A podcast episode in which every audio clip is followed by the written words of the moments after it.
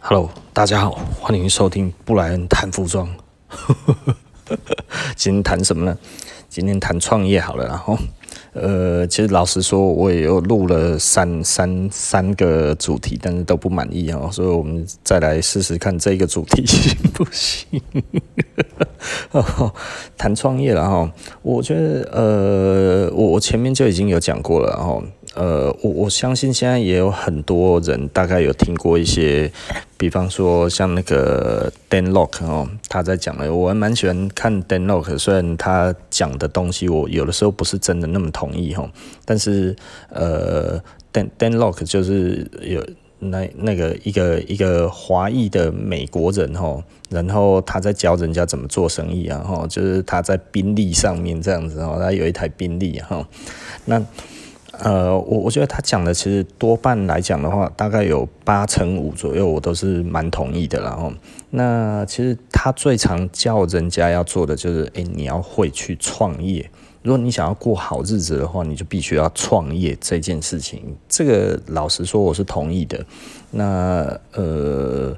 无论什么时候，其实都可以创业了哈。那也无论什么资本都可以创业，所以不要去想说哦，我好像没钱，没什么那样子。其实，嗯，你如果会画图，你画个画也可以卖钱呐，对不对？只不过什么时候卖掉你不知道，但是你开始卖这件事情就已经算是创业了，你懂意思吗？呃，我我一直跟人家讲的就是说哦，诶，你不要去想太多，就是觉得说，诶，到底要怎么样开始？我我当初的话，我是怎么开始的呢？其实当初我一开始的话，就是呃，我我其实就是像我前面讲过的哈，我就是去去找到了一个那个美国的二手货的厂商，然后呢，呃，我就跟他进货进样品，然后进了样品之后，我就想要开始卖，就这么简单。然后后来就渐渐的，因为你开始这样子之后，就开始慢慢的找到货源，然后一个一个一个一个，慢慢的、慢慢的、慢慢的，突然，哎，你的货源就越来越开了。为什么？其实因为你是在摸索当中，其实你慢慢的就会知道这一些东西。那。我认为有一些事情哈，你你可以做一个 inside the box 的事情，也可以做 outside the box 的事情。那所谓的 inside the box 就是 OK，你你可能先去找类似的工作之后呢，然后你才开始去想创业的事情。那这样子有一个很大的坏处是什么呢？就是你其实你会被框架给框住了。那我其实是一个门外汉，然后投入服装产业的，一开始，所以我是 outside the box，所以我那个时候是用我想的方式，然后去让消费者理解这个东西。那这个东西是比较漫长的，但是因为我不受限，所以我做出了一个新型的 business model。到现在的话，还是很多人在抄我的，不，我国内也有，国国外也有哈。那那这个的差异点就是差异在。呃，你用什么样子的心态去做？因为如果你是去跟别人，该要怎么讲？你你是去学别人的话，他其实就会有这个问题嘛，就是诶，这个东西其实是呃，能怎么做，不能怎么做，这个一定要怎么做？你你有可能你在一开始你就已经把一些呃可能性把它排除了。当然这样子来讲的话，错误会比较少。但是呢，可能性也会变比较少。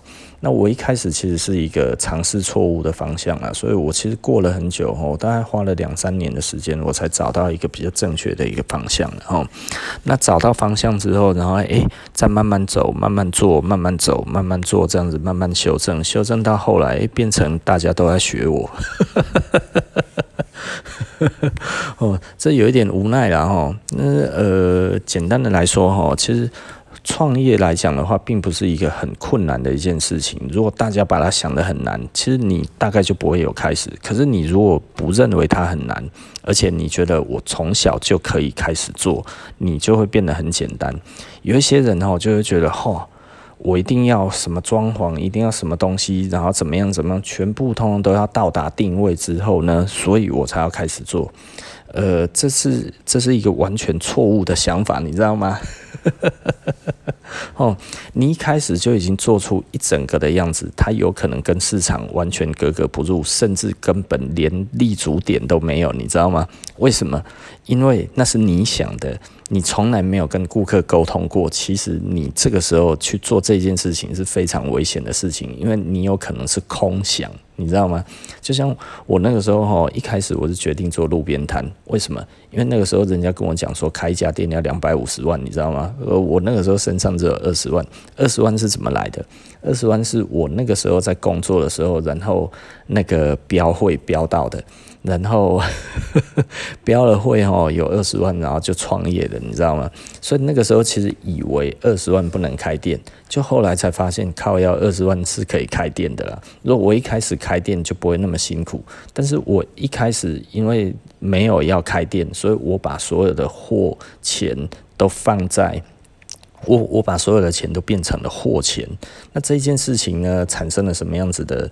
的 chemical 就是我有非常好的货哈，但是呢，我却放在路边摊，诶，完全卖不掉啊！真的是完全卖不掉。这个东西我过了大概一年多我才了解。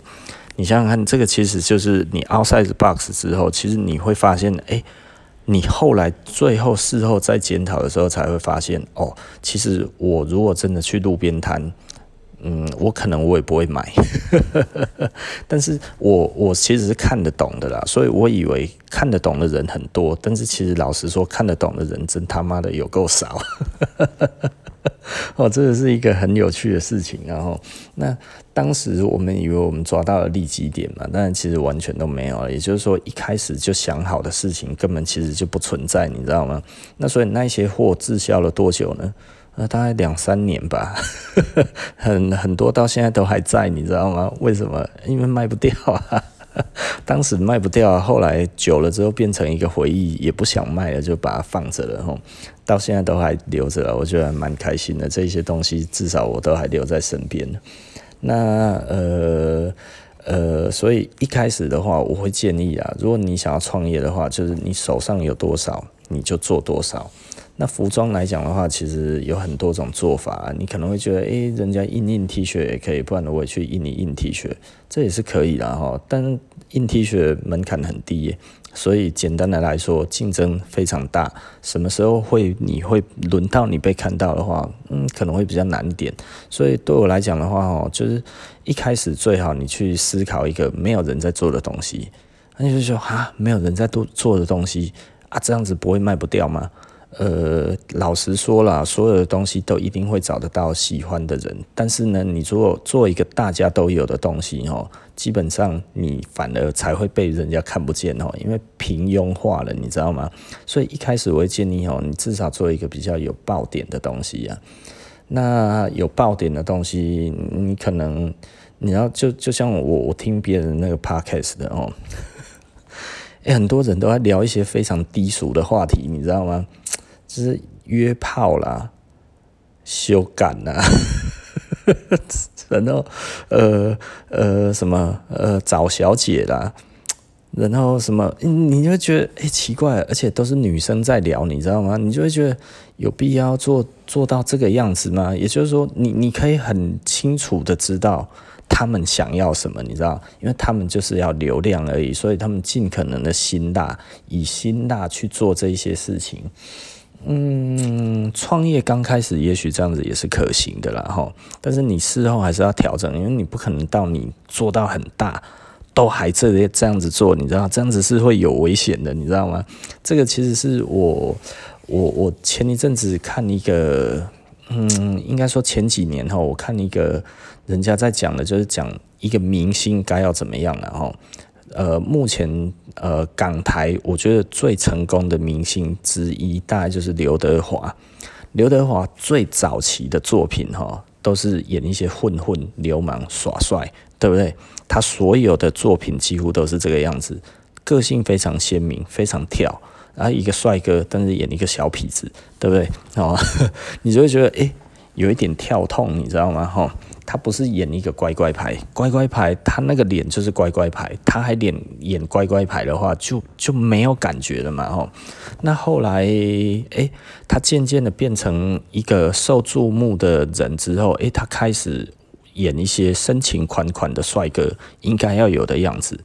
那之后呢，呃，刘德华曾经有一阵子是非常非常的虔诚，然后就是他也算是知府，然后就是呃，戏路也弄不开啊，大家都不是很喜欢他。那但是呢，后来诶、他开始改变戏路，就不再演帅哥了，你知道，就从《无间道》那前后，突然诶、他又变成一个很有很呃。有有智慧的人，你知道吗？因为最早演个痞子嘛，后来演个，就是后来就演深情款款的嘛，吼，追梦人啊 这些，然后后来诶、他的戏路好像就已经被被封住了之后，诶、后来又开始换另外不一样的东西，然后诶、做一个警匪悬疑片这样子吼，无间道，那诶、整个戏路又打开了，你知道吗？然后一开始变成，然后就一直红红到现在。然后就要讲了哈，你一开始哈，其实你可以选择一个比较跳的方式让大家看到你。可是再来呢，你就要去做一个大家会喜欢的感觉。可是大家会喜欢的感觉久了之后，大家会厌烦。然后再来要变成什么呢？你你要开始展现你的智慧。这个时候，你的能够展现智慧的时候呢，其实它就。变得呃长长久久就这样下去了哈，呃，几乎所有的常青的演员都是这样子。嗯大家大家可以去稍微看一下哈，一开始你可以很跳，那再来的话，你必须要思考，诶，你要怎么样才能让你的作品给人家感觉不会那么的 aggressive，然后变得大家比较容易接受，一开始的样子就不一样了哈。那跟一开始要有一些区隔，但是你不需要完全把它脱掉，因为脱掉了就不是你的了嘛哈。那慢慢的呢，你要开始做一个有智慧的东西。那智慧的东西其实就是你几年下来你累积出来的功力。那功力越深厚，感受就会越好。那我觉得这这其实是一个呃，它是一个过程，然后所以简单的来说哈，呃，我们一开始创业的时候不用花很多的钱，但是你可能要让自己的东西有一点爆点，不要想说会不会卖这件事情，因为一定不会卖啊。哦，会卖是运气啦哈，啊不会卖是正常啊，但是你一定可以慢慢的找到你的顾客，但是如果你弄得很乖。一开始或者你想要展现智慧都没有用，因为智慧其实智慧是非常少人能够体会的，除非你被大家认可了之后，大家才会想要听你的智慧，你知道吗？你一个年轻人出来要跟人家讲大道理，还是不扣零的代志，然后就是就是你如果还没有成绩，我在路边摊的时候，然后就在那边开始讲到，诶、欸，我来咖喱安的做行李。鬼理你呀，哈，对不对？你现在可以听得到我在分享说怎么做生意这件事情，那是因为我也做了二十年了，对不对？给 game 听了哈，对不对？有没有道理？会不会觉得是这样子？那还是另外一回事，对不对？所以比较比较简单的一个重点还是在于，就是说，呃，你怎么样一开始去引人注目？如果你一开始就要做得很下流也可以啊，但是你后面会很难转，你知道吗？就像呃，我我们讲的就是舒淇嘛，对不对？哈，舒淇一开始是拍写真集啊，三点全都，第四点都还播开给你看，你知道吗？对不对？这个这个这个这个，他花了多少时间才转型转成功？而有几个人真的转成功？真的太少了啦哈，所以你如果一开始真的就做得太下流哈，老实说也不太好了哈。那 这对，我因为我我看一些 podcast 的，你知道吗？那这这我我听一些，诶、他们一开始在讲的真的是有一点下流的东西，我就想说，我靠，这以后你要是走红了，有有办法转回来吗？对啊，那你如果转不回来的话，那你永远要聊这一种东西的话，那那也太。太太惨烈了一点吧，是不是？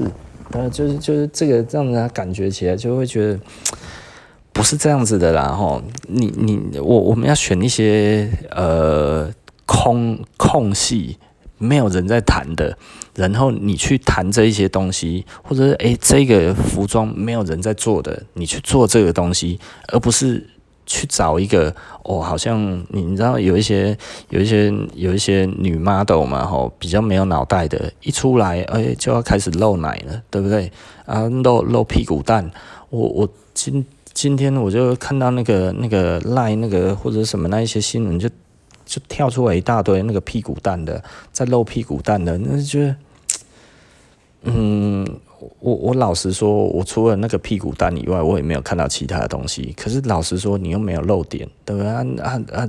网络上面要找到漏点的还更多。我如果真的要看的话，我不会看你这个，对不对？无聊嘛，对，我就觉得他他以后他要怎么收啊，对不对？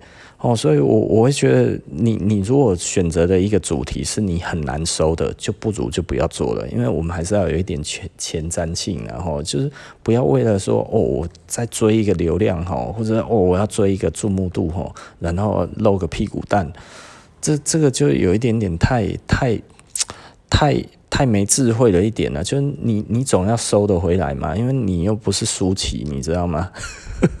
对，哎，舒淇真的很厉害了，我真的不知道他是如何办到的哦，可以从一个脱星，然后到现在变这个样子。可是你仔细的在想，对我来讲的话，他的那个印象，我永远还是在。我我只要现在这样子提起来，是他最不愿意被提起的这一块。我我相信他绝对是这样子的，就是他不希望这个东西再被提起，但是他永远会被记住啊。你懂意思吧？如果你一开始你就要做这些事情来讲的话，其实真的就是要考虑清楚。就像我那个时候哈，我的 partner，呃，我们刚开始开店的时候，刚上杂志，刚上杂志的时候，就是接到那个台湾人在大陆那边打过来哈，他说：“诶，我们在上海，我以前是你的客人。”然后我说：“哦，怎样？”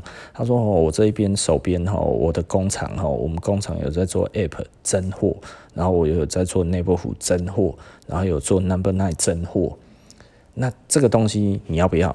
我说，呃，这个我考虑了哦，应该是不要了哦。然后我就给他回绝，就回绝掉了这样子。然后隔天呢，诶，我我的 partner 又接到另外一通电话，一样类似的东西。然后他就说，哦，诶，这个好像谁谁谁也有在卖，然后哦，原来他那个是假的。然后我就说，哦，对啊。然后他说，诶，啊啊，你觉得怎么样？我说什么叫我觉得怎么样？他说你觉得呢？我听得出来，他就是想要试探看看，他觉得这个有利可图，他想赚。然后因为那个时候就是一件 T 恤一两千块，卖一两千块就是赚一两千块嘛。然后他就会觉得哇，这个太甜了，你知道吗？我说呃，他一定不止打我们，所以他全部的店都打了一遍。杂志里面的店，他全部通常都打过一遍了，对不对？他说，嗯，应该是。啊，我说，那我如果拿了这一批货，大家都会知道，对不对？他说，对。那如果大家都知道，这些店都知道，他就知道你在卖假货，对不对？他说，嗯。啊，我说，那我们现在卖的这些真货都会被说成是假货，你觉得你要吗？然后他就哦，有点傻了，你知道？然后我就说，那除了这个以外。以后我们无论拿什么货，人家都说我们的东西是假货了，而且这一辈子都逃不了了。我说这个事情我不干，就这么简单，再多钱我都不赚。呃，除非我可以大干一票，赚了很多钱之后改行，不然的话我不会做这件事情。然后他就，哦。哦，我我我们自己看事情的话，其实常常是三年、五年、十年这样子在看的啦，哈。所以很多东西像这样子，你稍微一推，因为这个都是我的自然反应，你知道吗？就是就是它并不需要太多的思考，就是你很自然而然的就会想到会有这些问题啊。你怎么会这么浪漫的觉得都没有人会发现你有卖假货嘞？对不对？那 如果大家知道你有卖假货之后，难道？这个风声传出去了之后，你的其他的东西，客人进来就会知道，哦，这第一件是真的，第二件是假的，第三件是真的，第四件是假的，会吗？客人不知道，他只会听说你有假货之后，就会整间都是假的。要么你有办法全部通通只有你卖而已，可是这个厂商不可能只有打给你而已嘛，对不对？而且。到底是谁？他后面是谁也不知道啊，说明是本来就要来陷害你的啊，对不对？我们都不晓得啊。我说啊，我现在说好了，无论我有没有拿，通通都不好了。所以我为什么要在电话里面就直接拒绝掉了？因为我如果模棱两可的答案就会造成就是说，哦，其实他也想拿，那也许我没有跟他拿，我还跟别人拿，那这这个感觉不是就被落人口实吗？所以我在讲电话的那个时候，我其实是直接就回绝掉了，就是我们不用。可是他隔天好像又打来了，那 那可能是另外一个人也说不定啊。反正我的 partner 大概就那个时候就是很心动啊，因为我还就和谈呢。我是说这样子也对不起客人啊。我说这种事情我绝对做不到了。然后名声的话，我更不想要这样子去做这些名声。所以即便是这样子哈，我都觉得，呃，你知道诱惑真的很多啦。真的实在是你开一家店吼，真的实在是会有很多的诱惑。诱惑从哪里开始呢？就是你的名气开始出来的时候，那个时候就会很多人来找你。这真的没得好小。然后我以前吼，从以前到现在吼，哇，要骗我的啊，要找我做什么黑心勾当的人，真的是从来没有少过了吼。这个东西，如果你经不起诱惑，一下子出了去，你就没有了。呃，你只要有一点名气，这个都会找上来，然后那所以呢，简单的来说呢，如果你看得够远的话，一开始千万不要觉得就是说我为了获利，我其实这一点小错应该是可以原谅的。其实老实说了，如果你想要以后做大生意，就是现在的小错都不能犯，这个其实是非常非常重要的事情啊。也就是说。呃，你要做大生意，你一定要是干净的，你知道吗？我觉得我我自己做生意到现在哈，我觉得至少人家觉得我不会有假货这件事情，这个这个，我觉得大家无论怎么样，我觉得这个其实大家应该都觉得我们就是这个样子。为什么呢？因为我们就是连有一点点瑕疵的东西，我们通通都不要。那这个这个其实是非常非常重要的，然后就是就是没有模棱两可，我只要都是真的，然后都是好的，都是没问题的这种东西我才供应。对，我我觉得这个这个其实是我们自己做生意的一个良心啊，所以也就是说，其实不要去觉得就是说哇，这样子是不是牺牲很大啊，或者什么这样子，这到底值不值得？如果你把眼光看远一点的话，这永远都值得了哦！不要为了一点点小小利头哈，然后就觉得哎，多赚几千块，然后赔掉一生的名誉，你知道吗？这真的是一生的啦！吼哦，用掉掉吼，真的就是一辈子都是这个样子的哦，这永远脱不开。就像我那个时候，你看。之前有一个台湾的那个类似那个什么，算是代购还是什么之类的吧，吼，然后他卖了一个假的 Galaxy 啊刚好又被我们店员买到，就是他还没有来当我的店员之前买的。买了之后就我来一看，我说干嘛这是假的，而且他还说是银，明明就是合金，就是假的。这个东西我会讲到多久？可能会讲到我死啊。为什么我会讲这些东西？因为这个就是你你怎么会卖这一种东西？那我就会觉得，那你是不是也有机会，还是在做这些事情，对不对？这这个这个，当客人问我的时候，我只会说这一件事情而已啊，就是。啊，他的东西有没有问题？我说他有发生过这个，你自己看着办。对啊，你如果觉得没问题，你就买。但是我必须要讲，他曾经有过问题，而且还是蛮严重的问题，连合金的东西都可以说纯银。这个这个不是在自自曝其短吗？他后来就是说，哦，这个其实是客人拿假的给他，他不知道。我说你至少要有一个基本的一个防控的机制嘛，对不对？你自己连。是不是银的你都看不出来，手工那么差，你也说那个是真的，太扯了啦哈！啊，一元起标，原价才才才几千块的东西，然后被你弄到那种四五千块，就是真的实在是很好笑啦。所以我就觉得这个事情有的时候真的不是这样子的哈，就是就就就好糗，你知道吗？哈，就是就是。不要为了那一点点的蝇头小利而去葬送自己一辈子的声誉了。这个东西哈，真的就是会跟一辈子。生意做得越大哈，讲得越难听，这个绝对是这个样子，绝对会一直跟下去的。然后，所以简单的来说，不要因为一开始。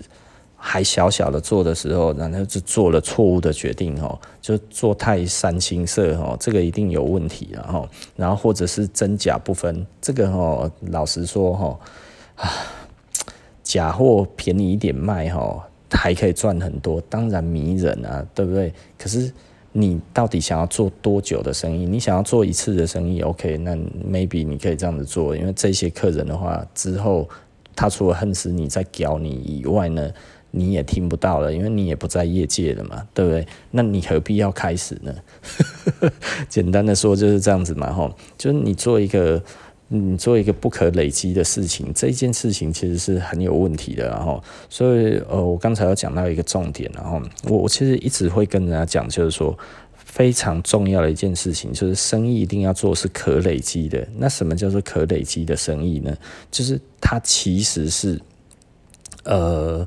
客人会不断的回来，并且带着信心回来的这一些生意，才叫做可累积的生意。然后，如果你做的事情不是可累积的生意的话，简单的来说，就是它不会长久啊，不会长久。客人来来去去，你也很累啦。老实说啊，尤其哦，我如果像像我，我觉得有一个 business model 是有问题的，然后，但是他可以赚到钱。啊，而且很容易赚到钱，就是你去拿流行的东西，然后卖的比别人便宜，那呃，这个东西可以赚到钱。可是重点是，你知道哈，我我以前做锂元素的时候哈，呃，我我那个时候后来不做，有一个很重要的一个原因呢，就是我本来是做 Supreme，那 Supreme 我那个时候其实光做 Supreme 就已经把我，因为它利润很薄了，几乎把我所有的钱通都吃光了哈，就是。在 Supreme 上面，然后后来呢，做了两年多吧，诶，突然 Supreme 不太红了，你知道吗？Supreme 不太红了，就客人一直来问我有没有什么东西，有没有什么东西，有没有什么东西？诶，我人脉要重新做，诶，因为 Supreme 不可能，就是做 Supreme 的人不可能就是说，诶，这个现在不好卖了，所以他赶快再去找其他的现在当红的。不是我要找的，不是他要找，是我要找，你知道吗？所以我要再去重新再去找人脉，啊，我重新找人脉，找一找，弄起来。可是我原本的 Supreme 的 buyer 我要不要照顾？我还是要照顾啊，因为我已经做了两年多了，还是有客人会喜欢嘛。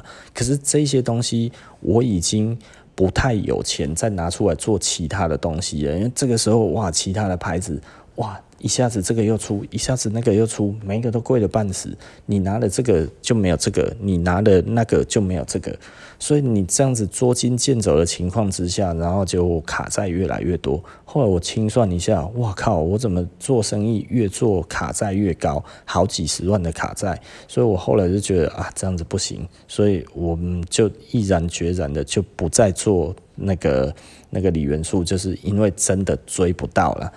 那个、那个、那个、那个钱吼，要准备很多，而且利润极薄啊！啊，然后如果呢，因为黑龙西迪要给你知道吗？吼，就是就是利润真的很有限呐。那而且只要一有库存，你就赔钱，真的只要一有库存就赔钱。然后，所以那个其实根本就是不能做的东西。所以我后来就会觉得，呃，另外一点来讲的话，他的顾客也无法累积，就是。如果我今天拿不出最新的东西，客人是马上就跑去别的店买，对？你就会觉得啊，我我我我耕耘了这么久，其实只要我有这一季，不能说这一季，这个礼拜该要有的东西我没有到手，别人有，客人就走了，你知道吗？客人是。零忠诚度哦，在锂元素来讲的话，潮流这一块我为什么后来都不做哈？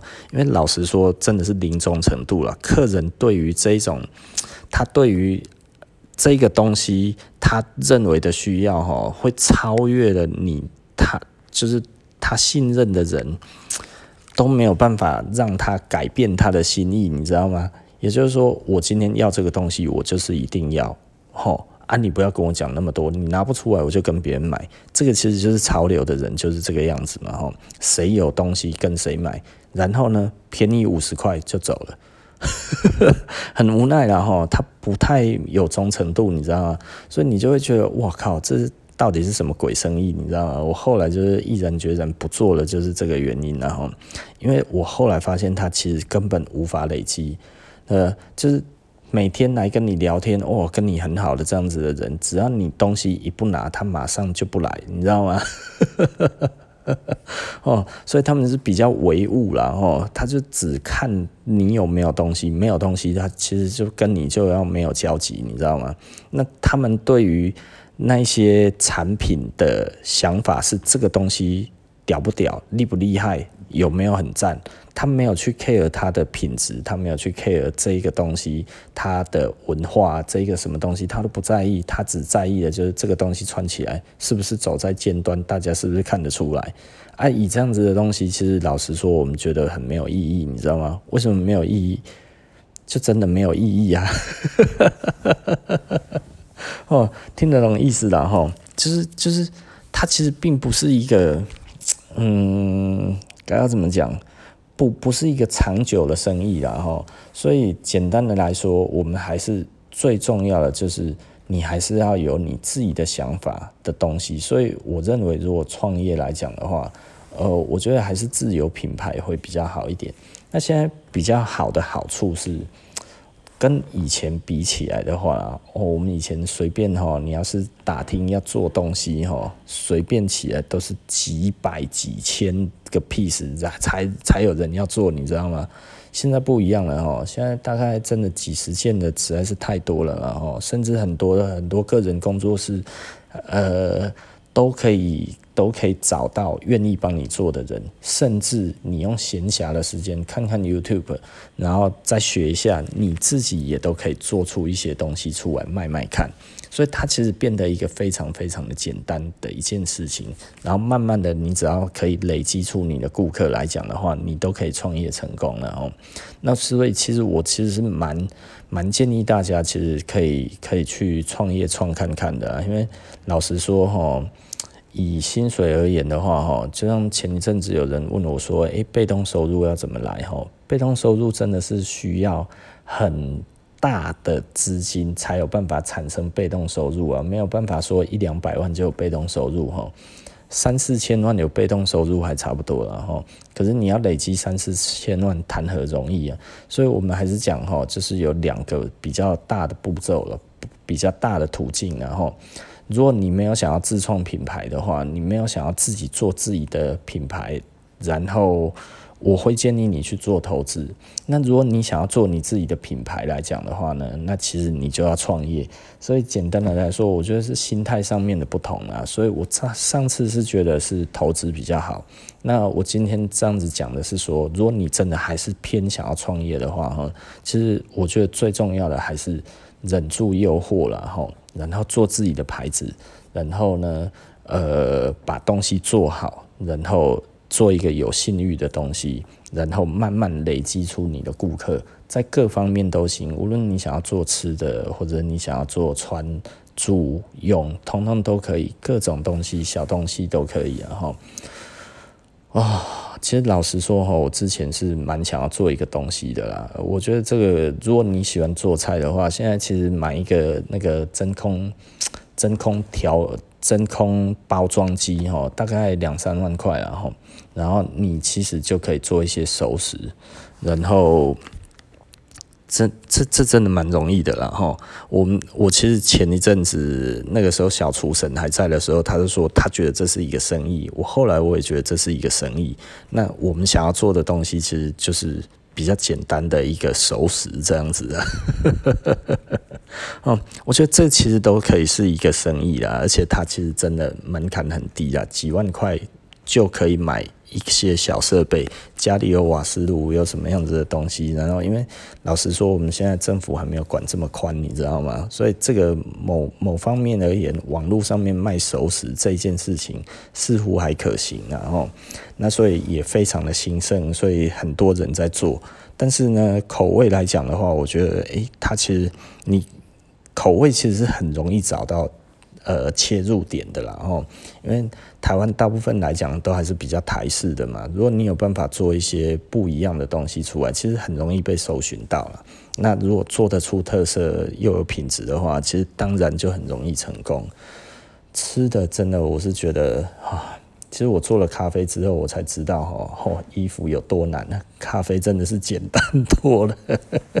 哦，要累积顾客，咖啡是真的比较容易啊。吃的东西更容易啊，因为咖啡其实算是吃的里面算是最难的，你知道吗？哦，因为咖啡不会成瘾的哦，而且哦不是人人需要，然后很多人觉得自己需要，但是其实也没有真的喝很多。那我觉得这是一个比较有趣的啦。还有另外一点就是咖啡竞争之大，然后那但是竞争没有那么大，市场也没有那么大，你知道吗？但是市场很大之后，诶，你要如何做出自己的区隔出来？像我们纯黑咖啡哦，吼，有够难做的，哪来的区隔啊？又没有妹，又没有蛋糕，对不对？甜食又不够，嗯，所以这个问题就很多了吼。好，OK 啦，那我们今天大概就聊到这边了哈，那我们下集哦就不见不散喽，拜拜。